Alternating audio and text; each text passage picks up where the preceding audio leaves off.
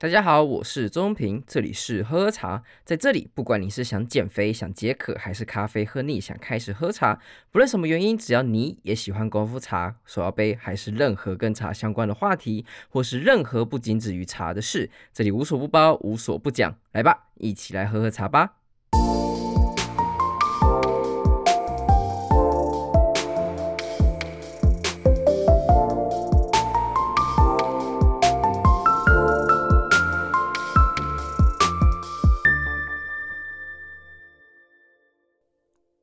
大家好，又来到我们的非茶时刻。我们这次要聊的主题主要是有关于各个城市不同的 vibe，主要也是因为我刚从就是美国城市回来，算是玩了半圈的美国回来吧。那有些城市呢，是我待了好一段时间，来美国的时候就在在待的地方，所以有些地方还有一些感受，还有就是我在。国外看到的一些东西的话，很想要分享给大家。那还是要再想要讲一下，就是非茶时刻这样的形式，主要就是因为我们发现，其实，在茶桌上，或是你在跟长辈聊天啊，或是各个不同饮料、咖啡、酒的任何的一个聚会场合，其实你真正在聊的都不是这个饮料本身，你通常可能大概。十分钟的时间，你就一分钟，或是你开话题的时候，会用这个方式来开话题，说：“哎，你这东西蛮好喝的，你这怎么做的？”就是这样子的一个开话题。但是之后，大部分大概八成以上的话题都不会围绕在这个饮料，除非你是从业人员，不然基本上正常人 不会去聊一个饮料聊太久。所以我发现这个的状况之后，我觉得。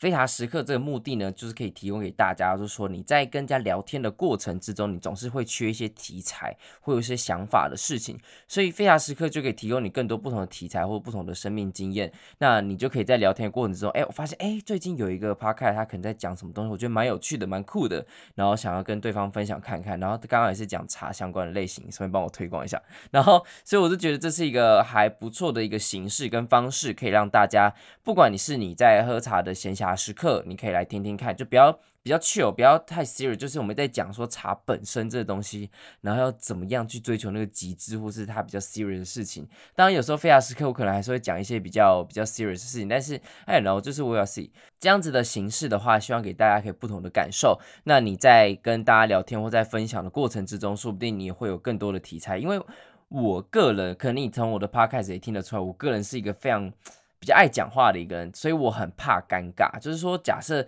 很多的场合之中，新朋友也好，或者旧朋友也好，我很怕就是那种空气突然安静的时刻，我会很不自在。所以。当如果有一个人比我还能言善道的时候，其实我会觉得很轻松，这太棒了，就是有人帮我撑场。所以通常是有人比我更能言善道、更吵的时候，我就会变得安静，因为觉得 OK cool，那我就不用做事情了。但我最怕的就是那种场合，就是我需要带场合，我需要带气氛，那我需要跟人家聊天，或是对方的话，他可能就是比较闷骚，或者是对方他可能就是不善言辞，他讲话可能就比较稍微会有点结巴，或者是他。比较不善于跟人沟通这件事情，那我就会变成我要去掌控这个这个一个过谈话的过程，所以就变了一个相反。那也因为这样子，所以一个你要填满整个谈话的人，你必须要去很多的题材，还有很多的想法，不然你很容易就词穷，或是你根本不知道该怎么办。那也因为这样子，所以我练就就是 我必须要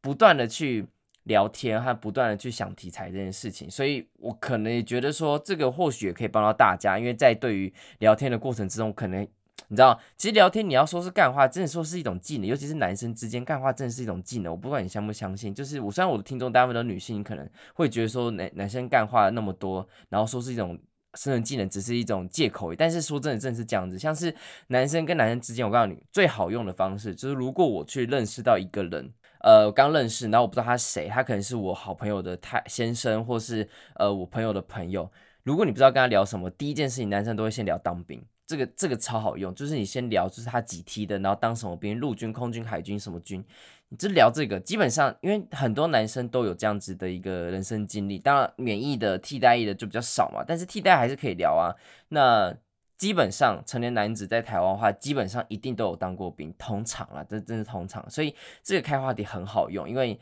你光聊这个就可以聊一些干话啊什么的，那你可以聊自己的事情啊，然后如果很有趣的事情，对方也觉得很有趣，那就一拍即合就聊起来了。所以基本上聊当兵这件事情，说实在屡试不爽啊，除非这个人真的没当过兵，不然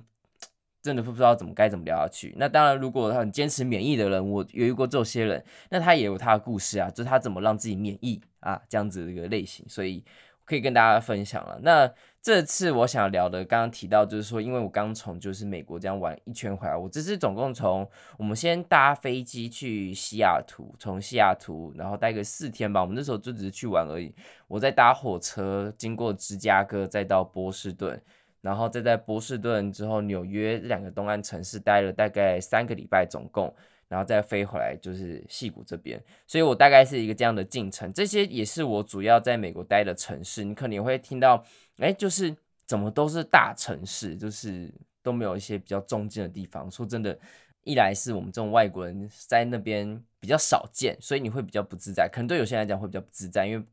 那边的 Asian 就非常的少，那再就是我也没什么兴趣，就是去那边我也不知道干嘛，就是一个荒漠，或是一个我真的不知道去那边去一个非常美国人的城市，我不知道我还能做什么事情。好了，话说回来，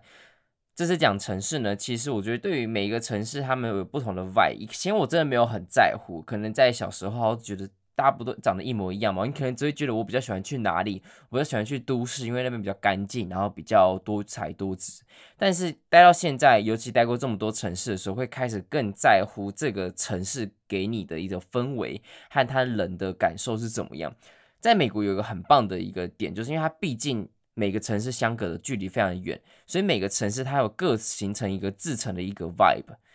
那这个 vibe 每个地方不一样，像 Seattle 它就是一个非常自由、非常奔放一个地方，所以它基本上在那个地方，甚至连美感都跟一般的城市不一样，这是它不同的地方。那细谷的话，都是很多比较家庭，然后收入比较高，所以基本上这边所在乎的事情跟西雅图就绝对不会是同一样一件事情，这就是差别。但之前有人做过，就是美国的研究吧，我发现蛮有趣的，就是如果你在一个城市待着。然后你问的问题，那看那个人地那个地方的人民最在乎什么事情的一个 topic。所以像西雅图呢，他们所在乎的事情就是，哎，你去过哪个国家？你去过哪里玩？就有关于旅游的事情。所以他们更在乎说你去最近去了哪个地方玩，最近去了哪些国家，然后你可以推荐的。那在细谷的话，好像基本上讲的都是家庭，然后工作这两件事情，就是。因为这里跟现实很像，我在那边矽谷待着，大部分在聊的事情都是哦，我现在在可能在 Facebook，然后我想要跳去呃 Apple 或是 Google 这些公司，基本上聊的内容大概就是这样子。那等到了一个你在 Apple 或是在一个很棒的 Fan 公司之后呢，再问的下一个问题就是你 Team 上的问题，然后下一个问题就是你要可不可以当 Senior，或是你不想要升 Manager 这样子这方面的问题，所以。矽谷的调性大概就像这样子。那 Boston 的调性呢？波士顿调性我比较熟一些。那 Boston 调性是问说你最近学了什么新的知识？那你的新的 idea 是什么？所以像是如果你最近如果像是我有朋友他最近开始学了呃病毒学的东西，或是有些人他开始玩 whisky。就是他们那个地方会在意说你最近学了什么新的东西可以来分享，而纽约呢，就是在乎你赚多少钱，这个还蛮直接的，就是你这个人一看呢就可以知道你的行头，就可以知道你在赚多少。那纽约的认识可能调性就大概像这样子，当然这是这个民调所显示的，我也觉得 half and half 就有点准，有点不准，但我也没有办法去验证，因为对于我这个人的经验来讲是蛮吻合的，但是我不太确定对别人的生活经验是怎么样。但总而言之呢，我觉得每一个城市要活出自己的 vibe，不要再说什么这个城市要成为某一个不同的样子。像是我一直很讨厌说什么成为成为一个曼哈顿，下一个东方曼哈顿，或是正大什么东方哈佛什么，我觉得不重要，就是你要成为你自己什么，尤其是。最巧妙，我觉得花莲县什么的，他想要成为下一个台北，我当然觉得他对于当地年轻人可能是很重要的一件事情。但是说实在，你就是没有办法成为台北，因为台北就是台北，不是因为什么都市发展什么的，是因为条件跟地缘环境就是不一样。你要如何把一只鸭子塞到鸡的一个样子中，尽管长得很像，但是你不可能长得一模一样。我觉得要做的事情就是你宁愿北京烤鸭要 这样举例对吗？北京烤鸭有北京烤鸭好吃的地方，烤鸡有烤鸡它好吃的地方。为什么我们一定要非要把北京烤鸭做的跟烤鸡一样？我觉得这样比例好像比刚刚那个更好一点，就是塞模子的事情。所以我，我我个人调性是这样子啊。那因此就是会觉得说，在看到这么多城市的时候，其实你也会感受到就，就、欸、诶如果说台湾有些城市或者台湾有一些的观念再转一下，或是再想一下的话，其实蛮有趣的。像是我要提到是说，每个城市它有不同的氛围跟 vibe，就是城市的那个氛围，我开始很严重的影响到你的调性跟你的想法。好，从纽约开始好了，纽约毕竟大家最熟悉的地方，我觉得纽约就是一个嗯，怎么说，令人又爱又恨的一个地方。基本上在东岸，保省跟纽约的话就分两派，喜欢波士顿的就不喜欢纽约，喜欢纽约的基本上就觉得波士顿很无聊，所以这是两个很强烈的对比，那也会分出去你的调性。所以像是在纽约的话，它就是一个令人又爱又恨的一个地方，它发展的很好，它也非常漂亮，而且它就是一个当一个资本主义发展到极致的时候，就会长得像纽约这样子，所以你会看到最奢华、最浮夸的的建筑物或是享受的生活，你也可以在路边就看到。你完全不想要路演的游民，或是呃贫穷的生活，那还有就是是各式肮脏的街道也是这样子，那更不要说地铁，地铁基本上他们用上百年了，上次淹水你也可以看到那个水有多脏，对我来讲就是哇超级恶，尤其是你在路上看到老鼠这件事情，其实基本上是很正常的。如果你会觉得这个很恶心的话，我知道对很多人来讲是很恶心的，所以它的负面点就是我刚刚讲的很脏，然后路边基本上就是垃圾。更不要说夏天的时候哦，那个垃圾基本上就是直接臭满整个街上，所以现在戴口罩对我们来讲其实是好事情，因为就是你可以进而都不会闻到。那美国也很不管其他的事情，它就是一个非常 single city。这个 single city 有很多意思，你可以讲说它是可能是一个 one night stand，就是一个比较一夜情的地方，可能就是一个比较呃可以自己过生活的地方，我觉得都好，因为。纽约的确是一个非常非常尊重或是非常友善单身的人，甚至他觉得你一个人一辈子都没有关系。所以你去自己餐厅啊，你去任何聚会，一定都会有一个人的位置。那个时候，那一个人的位置，通常他也不会说会把你排在一起什么的。他们甚至会觉得你一个人之间彼此不交流也没关系。那我也没差，因为纽约就是一个很接受你一个人走来走去，一个人。呃的一个生活，我觉得这个就很不一样。像其他地方的话，我记得在韩国吧，我记得我朋友跟我们讲过，如果你一个人去餐厅吃饭的话，你是会被问说，哎，你这个人怎么了？是不是没朋友，或是你的生活交友圈是不是怎么了？哎，在纽约真的不重要，因为没有人会管你是谁。如果你会看一些 Facebook 或是一些 Instagram，他们有关纽约的一些文章或是他的分享的话，里面一堆怪人，而且而且在地铁上，尽管他在那边爬栏杆，就像在台北捷运上爬栏杆，或者在那边脱衣服，没有人理你，大家都要划手机，刚非常冷漠。但这种冷漠也是让呃很多观光客觉得很很伤人的地方，就是觉得为什么 New Yorks are so mean 这样子的一个想法。但是我觉得在待一段时间的时候，你可能如果待一两个礼拜，你可能就只会觉得纽约就是一个冷漠的地方，冷漠就是一个没有人情的地方。但是在那边待久一点的话，其实纽约还是很有趣的，而且它的人情味也是有。但它人情味是什么？是因为纽约基本上每一个人都很忙，可能从一早上然后就忙忙忙忙忙忙忙到晚上喝酒，喝去酒吧的时候才会有时间。所以你会看到在路上的纽约人呢，走路都很快，然后脸很臭，也不会有人发传单，因为你发传单，他就算拿了。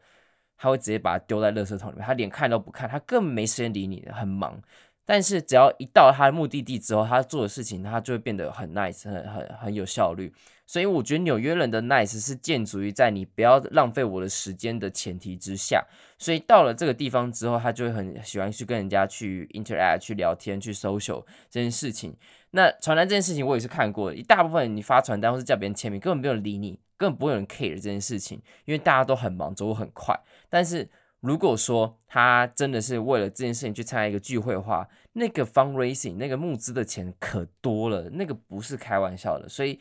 这种地方还是会有很多的该做的事情，或者是很多很不一样的事情发生。它不是你一言以蔽之说这个地方很冷漠、很无情。当然，里面的人也是一个小问题，就是大家聚会的方式也变得很有效率，变得怎么讲，变得。很现实，因为毕竟纽约在华尔街就是有这个地方嘛，所以其实大家看人的时候都会比较有效率，比较快速一点，可以直接从你这个人的 background，然后从你这个人的行头，就可以大概定出你这个人的标签是在哪个位置，然后来决定要不要继续跟你 hang out 或是聊天，不然就直接 rotate 到下一个人，大概都像这样子的一个形式。所以纽约的话，你也可以说人比较势利一点，所以在之后呢，我对于这个地方会比较。怎么说？我比较喜欢的感觉，就不是纽约这样子的调性。我会说我很喜欢纽约，但我对于纽约人就收收，对，没有那么喜欢纽约人，因为纽约才太棒的地方就是它有很棒的博物馆，我们 Metropolitan 它那个大都会博物馆我逛了不知道几十次，我超爱。然后还有它的 MoVA，还有它的那个叫什么呃古根汉，古根汉 g o g g e n 的那个博物馆也在旁边，更不要讲它的 Central Park，它各种电影都在那边拍。你看捍卫捍卫战将吧，就 John Wick 的那一部也在也在纽约拍的。那各式各样的电影，《曼哈顿起源》更不要讲，它 title 是曼哈顿，然后各式各样的电影都是在纽约拍的，然后更不要说它有很棒的 Jazz Bar，它的爵士音乐吧，它的音乐会，它的各式各样的舞台剧，你看百老汇在那，就觉得哇哦，这地方如果你愿意来充实过的生活的话，纽约真的是一个不不夜城，很棒的一个地方，而且这些东西你都可以一个人去，这就是一个重点，就是你一个人去。所有的地方，你不会也不会有人说哇，你怎么那么可怜，没有人陪，不会有人讲这种无聊的话，因为纽约就是一个 single city，我觉得做这件事情你会很自在，对啊，大概像这样的纽约，这就是纽约调性。如果你你不熟悉，或是你不喜欢这个文化的话，你在纽约待着就会觉得 很不自在。当然，我也不是在那边待了十几年，或是待了好久的那种。老人，所以我要讲，我要说一个东西，然后定掉它就是怎么样的话，其实也很不公允。但是我只能说我自己的观察是这样子，可能对于一些住比较久的一些 New Yorker 会觉得 还是一个死 tourist 这样子的概念吧，我也不知道。好啦，那下一个我想讲的是我第二个我也很熟的是波士顿的地方，它是我我去留学的待的第一个城市。那 Boston 呢，它本身就是一个非常非常高素质跟高素养的一个地方。之前辛普森就有一部一个动画，然后他就在开玩笑说，如果你在路上，如果你突然心肌梗塞的话，不用担心，路人全部都是医生，马上来救你。它就是一个这么人云荟萃的地方。然后再来就是纽约，基本上纽约呢，它有很多不同人种，还有不同的一种社会背景，可能有些人是舞者，有些人是金融分析师，有些人是 CS 或是工程师等等等，每个人的背景都不一样，所以你要遇到同样调性的很差很多。那在 Boston 的话，它的调性就会比较单一一点，可能比较偏向 bio 这一点点比较生物，然后所以你在那边看到大概七成能够留下来或是待在这城市的，不是医生呢，不然就做 posa，不然就是做药厂，就这方面的东西。所以这也是 Boston 它的调性，它的调性就是比较偏呃生物相生计相关的。但这个城市的文化呢，我觉得它是比较属于比较步调慢，和它很多老东西，因为它毕竟是当初 Mayflower 就是五月花号来到美国的时候。一开始就待的地方，所以它是一个老城市，所以对于美国来讲，Boston 是一个老贵族的一个调性。那这个老贵族呢，他也会被其他人嘲笑，很多他们很喜欢，其他地方喜欢嘲笑那个 Boston 有一个 Boston accent，他们讲的英文没有人听得懂之类的东西。那但我也不会学，就是毕竟我英文没那么好，就是没有办法学到这当地的那种 accent 的一种一种效果。但是他们会戏称 Boston 是这样子的地方，就有点像是外国的那种感觉。那 Boston 也因为发展比较早，所以它的建筑物呢，其实基本上都不高，但是都很精美，而且都非常偏欧式一点。那再也因为它是比较老的地方，然后大家的也比较人文荟萃，所以其实也会有比较优越感，你可以这样形容，比较有优越感那种的一个调性出来。就是毕竟它文化的水准啊，它的那种历史的渊源跟严格都比一般的城市还要长更久，然后他们也比较文雅一些，所以 Boston 它的。贵族气息是比较重一点的，更不要说，因为那边汇聚了很多很棒的学校，MIT 啊、Harvard 啊什么的，这两个学校就是两个很极端调性的不。不一样的地方，Harvard 就是老贵族，基本上你看到就是呃眼睛长在头上的很多都是 Harvard 出来，当然也不是说所有都是这样子，因为他们就有说，只要是 Harvard 学生呢，他自我介绍呢一定会强调他是从 Harvard 毕业的，但是 MIT 的就不一定，MIT 就很长就是哦我是从呃从 Boston 毕业出来的，你要一直问问问问问他才说哦我是 MIT 的这样子，他才会就是这样讲，调性差很多。那我也听过 Harvard 的朋友跟我讲说，就是他们在 Harvard，他们当然自己也自谦说他们没有自己的学校没有很好。啊，但是只有一个学院不会说自己的学院很差，就是 Business School 那地方，毕竟就是就他们那个学院不会觉得自己学院很差，他们是这样戏称的。那这也是呃每个地方每个学校不同的调性，那更不要说就是还有其他学校 BU 啊，还有呃 Berkeley 在那，Berkeley 是伯克利音乐学院，就是我们的欧阳娜娜现在读的那间，但他读的是大提琴，那个跟那间学校调性差很多。Berkeley 是走流行音乐的，他那流行音乐才是真最强的。古典音乐，嗯，那 Boston 就是大概像这样的调性，我觉得它是一个很舒服，但它天气真的很冷，有点靠北冷，然后又靠近海，所以基本上夏冬天啊，我那时候最冷好像有经历过大概负三十度 C 的那种寒流，那真的就是有一次我真的是蛮给小的，我就想试试看，要是我手放在外面的话，然后不戴手套可以撑多久，大概五分钟吧，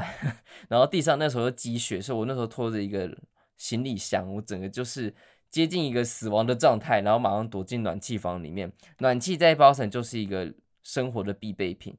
那它就是一个基本人权。所以 Boston 这个城市的调性，它就比较老，比较贵族气息一点，比较缓。然后它又小小的，它又称俗称一个 walkable city，就是什么地方都走得到。它不像纽约，虽然爱走路，但是基本上距都蛮遥遥远的。所以 Boston 这个地方的话，就会比较偏一种嗯稳重，那文化气息。人文荟萃，哇，都是正面词，这样好像不太好。但我我还是蛮喜欢保森他人也是比较真诚一些。但你要说比较有趣嘛，就真的还好。保森的食物保森的音乐啊，啊，音乐还不错，因为毕竟那边很多音乐的学校，很多免费的 音乐会可以听，超棒的。当学生的时候一直狂听，所以我觉得相对来讲的话，它的调性就差很多。对，我原本还想要讲其他城市的，像是西谷啊，还有呃 Seattle 啊，或是 LA 啊，San Diego 这些城市。但我个人觉得好像讲那么多好像也蛮无趣的，所以最后再讲那个西谷就好。西谷基本上你要说我真的很熟吗？我真的觉得还好。然后再来就是。我一开始来之前，我也不知道矽谷其实不是一个城市哦，矽谷它其实是一个泛指一个 Bay Area 的地方，Bay Area 就是叫湾区，就是最泛指是从最上面的旧金山，然后以降到我现在住的地方叫 San Jose 圣荷西，那它刚好是中间有一个湾，然后旁边两个岸，然后合在一起的地方叫做湾区。那真正最有名的地带呢，是大概是从就是旧金山到圣荷西的西边的这一段，像什么 Stanford 啊，Stanford 啊。那各式各样的科技公司都是在那一带。那 UC Berkeley 就是伯克利学院，就另外一间伯克利，伯克利吗？Berkeley，伯克莱，伯克莱，伯克莱的学校 UC Berkeley，它就是在另外一个城市。那它不在北软的区域，但是也很近。这地方的调性呢，我觉得因为组成基本上你可以难听一点，就是大家都是人生胜利组，所以大家的调性会变得很一致。因为毕竟呢，来到湾区的这些工程师或是大家呢，其实都是你可以讲，就是已经被社会给筛选过了，所以来来这地方，他的收入一定很够。那他的背景其实也很像，所以这边很多都是从小在台湾，假如以台湾来讲话，可能就是所有的顶大或者是顶尖学校毕业，然后的学霸，然后来到这个地方，然后成为这边的美国人这样子。所以其实调性都还蛮一致，没有所谓。至少我这边看到没有所谓就是很强的人，可能你在纽约会看到很强的人，就是呃不顾一切然后创业，或者是不顾一切然后从可能从工程师然后成为一个 dancer，或者从一个护理师成为一个音乐家这些这一类东西，就纽约你会看到这种很强的人，但矽谷基本上就是蛮稳的，大家都稳稳的，因为收入就高嘛，那也是这也是被他们戏称叫做 golden cuff，就是一个黄金手铐的一个。一个理论就是，因为他的收入高到你如果不做这工作，其他工作没有办法去支撑你现在的生活的水准，所以变就是他们虽然工作的很薪资很高，但是因为大家也都想要去抢这样子的工作，全世界你可能这些大公司 Apple 没有常常就是。某一天，recruit 一个进来是什么印度十年一见的难得天才，然后超聪明，或是下次就是二十年一见，然后百年一见之类的，反正就是各式各样的天才或者很聪明的都会挤进这些薪资很高的一些城市，所以他的竞争是非常激烈的。每每一天大家工作的时候，其实大家的压力也很大，所以在这样的环境之中，你又离不开，因为没有其他工作可以支撑你这么高的一个薪资的水准，所以在这样子情况之下，不管你开不开心，不管你做的怎么样。我觉得对于他们来讲，他们就对这个理论呢，他就告诉他们，就其实很难离开这样子的场合了，因为它就是一个黄金手铐，没有工作可以支撑你想要的工资工资水准。你要想象哪一些公司可以请得起，光 entry level 就要大概一年十二到十五万美金的一个工程师，就一个人就这个这个价格哦，所以有哪些公司请得起？所以这就是现实嘛。那也相对来讲，这个地方的调性就会比较稳重一点。当你要讲 startup 或是一些呃，这些都是矽谷的新创公司，我觉得很很棒，很屌。那如果你遇到 startup 的话，其实也是有，这边很多，因为毕竟钱都在这边，所以这边就会变得，我觉得会变得分两个很极端，就是那种。创业精神的开创者，他可能住在 van 里面，因为毕竟房价很高，就住在 van 里面，然后去做他想要做事情的人。也有另外一种，就是比较稳重，就稳稳的上来这样子的调性。我觉得这比较偏矽谷啊。那大家也是以家庭为主，所以其实如果你在矽谷，你是男生，然后又单身的话，哦，跟我一样，撩脸哦，就是真的很惨啊。这边。女生比较少一点，对啊，但是这就是戏骨的调性。那当然，你如果条件够好，一定交得到。但是你要想哦，你的竞争者是这些非常厉害、非常聪明的工程师，所以基基本上这边的竞争是非常非常激烈的，不是说你想要就可以交得到。而且应该可以，换句话说，这边应该就是女性的天堂，就哇，我好多选择这样子。那纽约就刚好相反，纽约是男人的天堂。纽约纽约被戏称就是没有什么赚钱的男人，都是都是到处都是 dick。就是渣男这样子，所以之前我记得就有人把有一个 business model，就专门把纽约的女性，然后介绍给矽谷的男性，然后成为一个交友平台，然后很多的人都因为这样嫁到矽谷，我记得都是这样子啊，它是一个很强烈的一个 business model，毕竟各取所需嘛，那大家该做什么就做什么，所以这边你会看到很多的太太，矽谷这边很多这样讲的性别正确啊？很。可是这也是现实啊，就是蛮多是这样子的状况。就这边的调性比较以家庭为重啊，所以当如果你是单身，然后你又没有家庭，大部分都会去养狗 或是养猫，那变成一个下一就是你下一个伴侣的一个阶段。所以我觉得这是比较偏戏骨的调性了。但你要说我真的很熟吗？我也不敢。就是刚刚讲说的城市，你要说我真的是一语中的，说这个地方就是怎么样的话，我不敢承担这样的责任，就是一定会有很多人嘴。就是我可能会讲一些呃不是这么精确的东西，但我觉得大方向应该就是像这样子，至少我住起来的感觉是这样子啦。那其他地方的话，像 Seattle 很 liberal，liberal 到一个就是它的美感，就是每个男生美到就是大家都长得很瘦，他不是那种一般的美国的健美男性，就是要长得很高壮这样子。那 San Diego 就是一个比较 chill 的地方，基本上它就是。很靠近海边，大家都很爱冲浪，然后花鸟语花香。我毕竟我也没有很熟，那 LA 我不喜欢，就是太挤了。虽然大家很喜欢 LA，但我真的觉得还好。那其他城市 DC，DC，我对他印象就樱花，还有还有 Forrest GUM 然后跳进那个方针间那个塔那个湖里面，然后跟他女朋友，哎，那女朋友叫什么名字？我想忘记了。然后抱在一起的过程，就这样。那其他城市我也没有很熟，我也没去过德州，我也没去过芝加哥，我也去过。半我才去五个小时，也说我没什么好醉的，但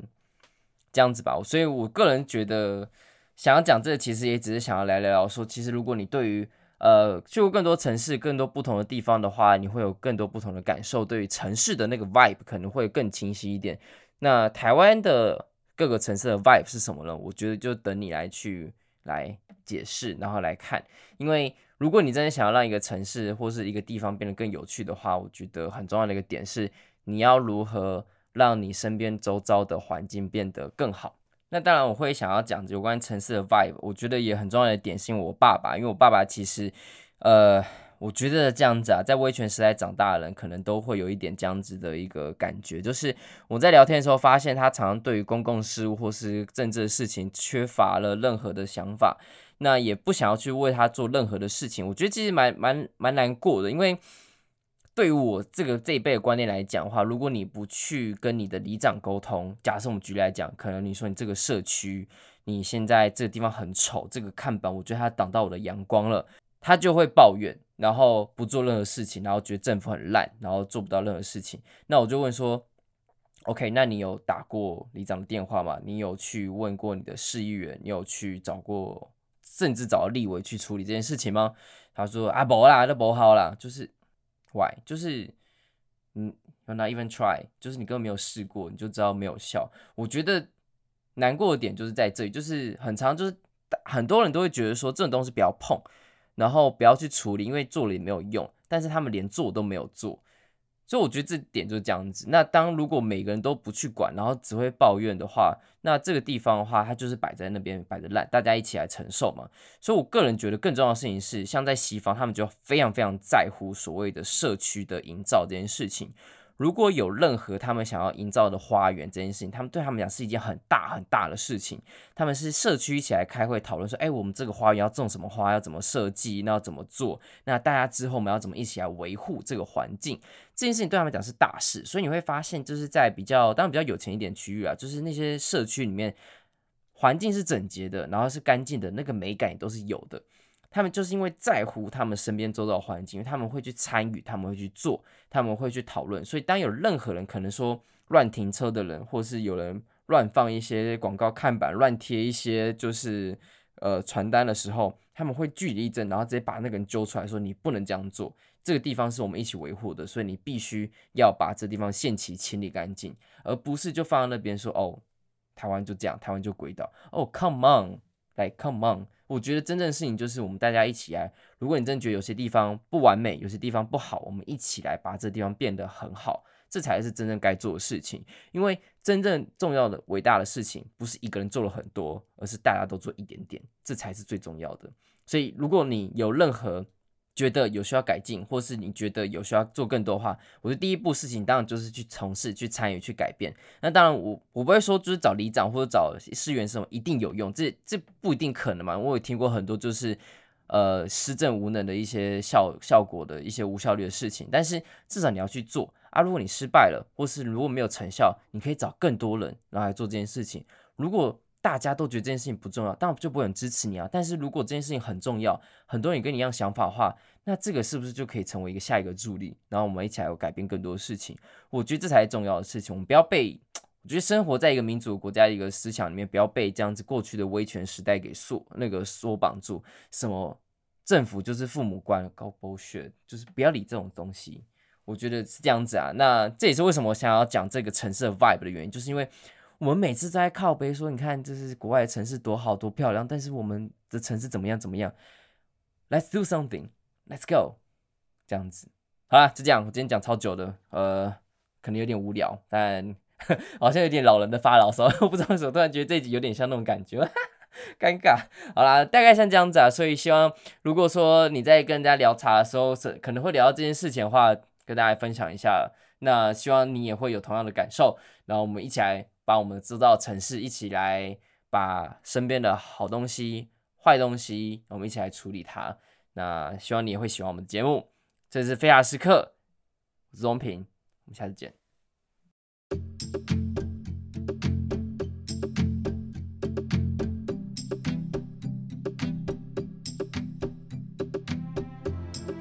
喝喝茶创立的目的是由于过去学茶的过程之中，发现茶的门槛充斥着高大上，还有一堆玄学，让人很难亲近。因此，希望透过这样的平台，用最简单、直接且轻松的方式，好好认识这位最熟悉的陌生人。此外，也可以透过茶桌上认识不同的人，扩展生命的广度，跟喝喝茶一起增加不同的知识。当然，喝喝茶也非常需要你的支持，不论你是想要用一杯下午茶的钱，还是一货柜的茶都好。你们的支持是我持续努力的助力，但不论如何，都需要你的订阅和分享，并且推荐给更多的朋友，让喝茶小圈圈更扩大。我是周宗平，这里是喝喝茶，我们下次见。